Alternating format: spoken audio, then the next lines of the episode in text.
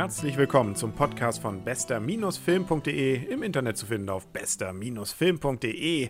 Und ich, nämlich der Henry, war mal wieder allein im Kino. Und zwar in Unstoppable außer Kontrolle. Ein knallharter, naja, knallhart, also auf jeden Fall ein Actionfilm, wie man ihn erwartet. Insbesondere wenn man schon mal gesehen hat, wer der Regisseur war, nämlich Tony Scott.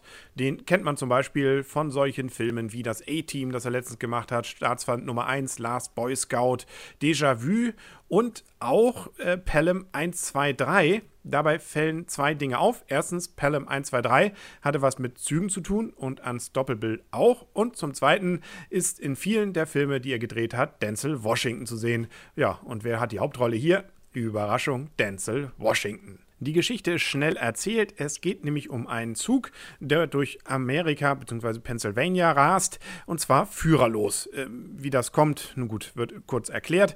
Auf jeden Fall fährt er da und zwar mit rasender Geschwindigkeit. Und als wenn das nicht schon reichen würde, sind nicht nur die Bremsen kaputt, sondern auch noch geladen einige sehr explosive Dinge, die dazu führen könnten, dass da ganze Landstriche ausgelöscht werden. Äh, was übrigens die Leute nicht davon abhält, immer ganz dicht bei diesem Zug dabei zu stehen, um zu gucken, ob er wirklich entgleist. Also auch die Normalbürger. Gut, lassen wir das mal. Sieht ja auch viel spannender aus. Auf jeden Fall, der rast also jetzt auf eine Kurve zu, äh, wo es äh, mit dieser Geschwindigkeit zumindest kein Halten gibt. Und rein zufällig bei dieser Kurve sind dann auch noch äh, Lager für Benzin. Naja, gut. Auf jeden Fall also zu Grast. Und wir haben noch zwei Hauptdarsteller einen älteren Bahnmitarbeiter und einen jüngeren.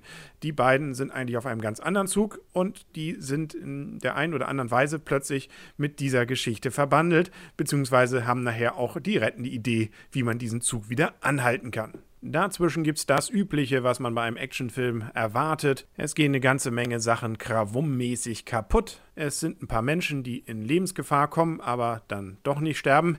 Und es gibt ein paar, die sich auch ein bisschen wehtun. Und am Ende, ja, verrate ich jetzt natürlich nicht, aber man kann sich sehr vielleicht bei so einer Art Film fast denken. Auch dazwischen sind einige Zutaten dabei, die man bei vielen Actionfilmen natürlich schon gesehen hat. Zum Beispiel die profitgeilen Besitzer der Bahnlinie, die die eigentlich viel bessere Lösung in den Wind schießen, damit es alles nicht nur spannender wird für den Zuschauer, sondern insbesondere natürlich auch, äh, damit sie ihren Profit äh, halten oder dann ja auch nicht. Und es gibt natürlich auch eine Liebesgeschichte, so am Rande oder beziehungsweise Beziehungsprobleme, für die dann solche Extremsituationen praktisch Wunder wirken und es gehen eben auch noch ein paar Sachen kaputt. Äh, gut, das hatte ich ja schon erwähnt. Auch wenn dem geschulten Auge natürlich bewusst ist, dass die Rettungsversuche, die so um die Stunde Filmlaufzeit ablaufen, nicht von Erfolg gekrönt sein werden, sonst wäre der Film ja dann auch zu Ende, so ist der Film trotzdem spannend. Also ich fand ihn durchaus gelungen.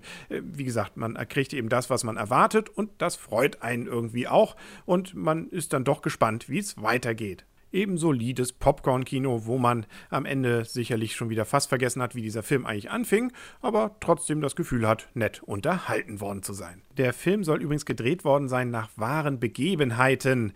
Was da jetzt wirklich wahr ist, halte ich mal dahingestellt.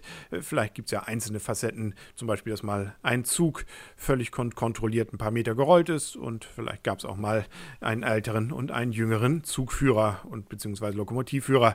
Äh, kann ja alles sein. Egal, hat auch gar nichts, glaube ich, für diese Geschichte wirklich Wichtiges zu tun. Er ist einfach spannend und es geht viel kaputt. Hatte ich, glaube ich, schon erwähnt.